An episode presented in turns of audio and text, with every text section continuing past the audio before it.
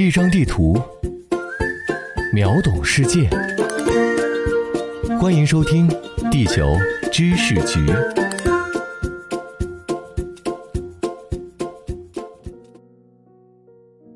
各位听众，大家好，欢迎收听今天的《地球知识局》，我是零零七号地球观察员阿西。当你看向南美洲的地图，目光很难不被一个长条形国家所吸引。智利是世界上最长、最狭窄的国家。智利南北长四千二百七十公里，平均宽度只有一百八十公里，最窄处仅九十公里。它就像是一根被太平洋与安第斯山脉夹在中间的细长辣椒，也因此得名。智利的行政区划分呢，也颇具特色。从北到南，整个国家被划分为十六个大区，以区号相称。尽管2018年智利政府取消了区号叫法，但民间仍多以区号称呼。地形阻挡了智利向东西伸展，只得向南北扩张，只得向南北扩张。从南纬17度到南纬56度，横跨39度，五种气候类型：沙漠、高山、冰川、海洋、苔原。智利南北跨度之大，地貌类型之广，令人不禁好奇。怎样的交通才能串联起这样一个散装国家呢？以首都圣地亚哥为中心，智利全国公路贯通南北，总长约十万公里，在二百一十九个国家和地区中排名第六十二名，与喀麦隆、立陶宛相近，在拉丁美洲中排名第六，总公里数低于墨西哥、哥伦比亚、玻利维亚等国，其中柏油路占近四分之一。其余为土路或碎石渣路。根据世界经济论坛研究排名，智利的道路质量为拉美第一，且连通性为拉美第三。二十世纪九十年代，智利政府通过公用事业特许经营法，允许私人投资建设基础设施。除国道外，许多公路由获得特许经营权的私人公司投资建设。根据智利公共事业部官方统计数据。自1992年第一次招标至2015年，共有82个项目中标，投资额近190亿美元。其中近85%的项目为公路建设，特许经营总长度约3000公里。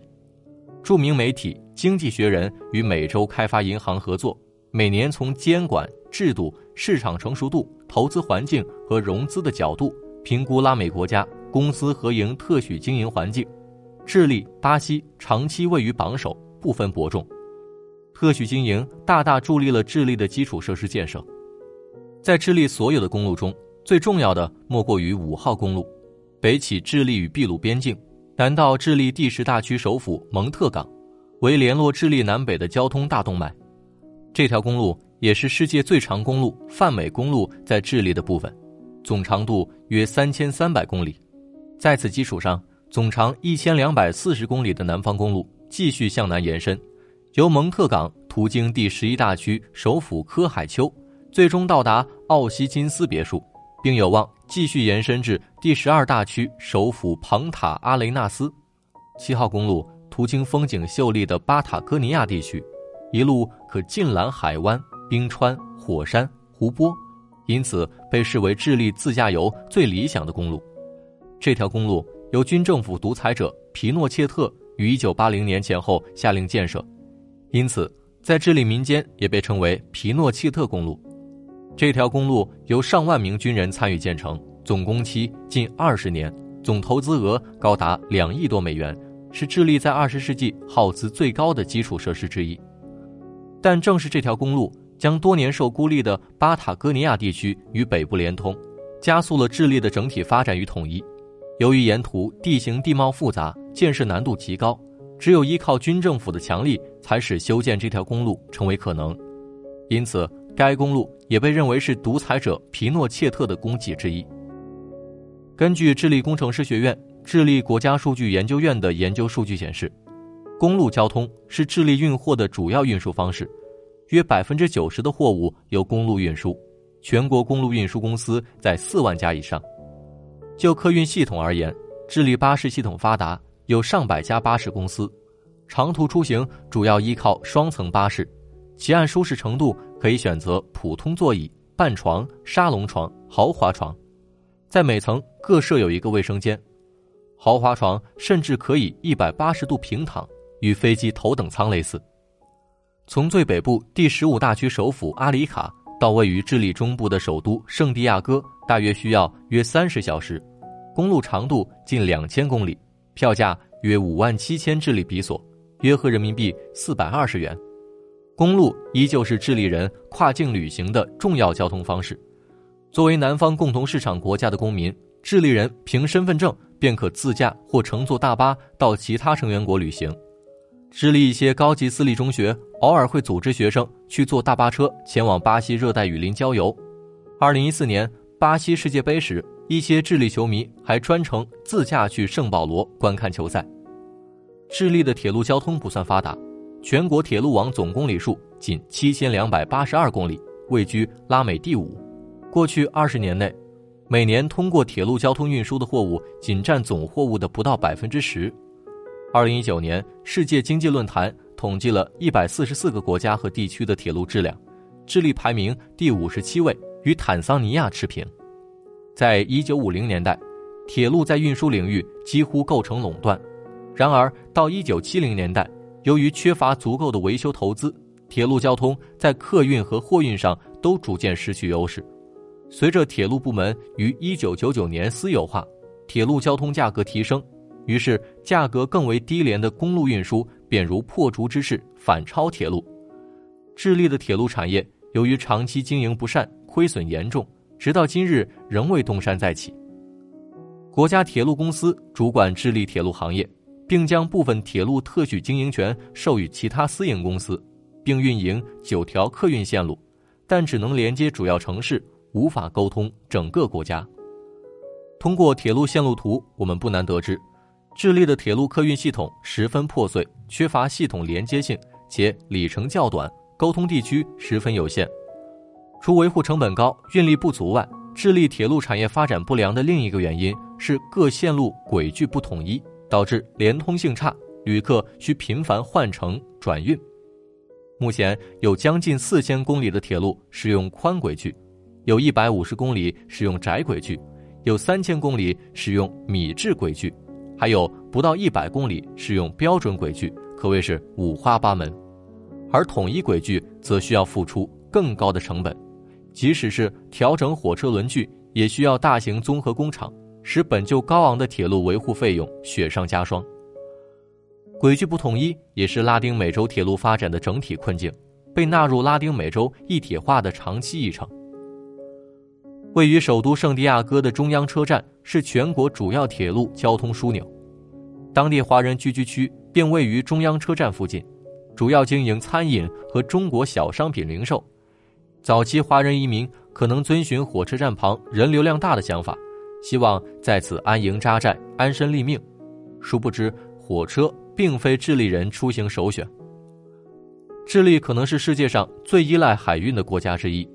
东部的安第斯山脉是将其与阿根廷和玻利维亚隔离开来的自然边界，北部巨大的沙漠地区将智利与秘鲁天然的分隔开来，西部面对广阔太平洋，南部与南极洲隔德雷克海相望。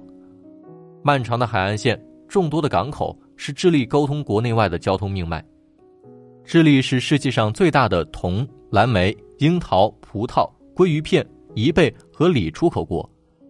拥有全球已知百分之三十的铜储量和百分之五十二的锂储量，近百分之九十五的出口贸易由海路运输。得益于六千四百三十五公里长的海岸线，智利共有近六十个港口。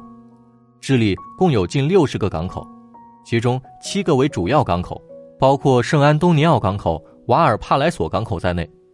北部港口以矿产品运输为主。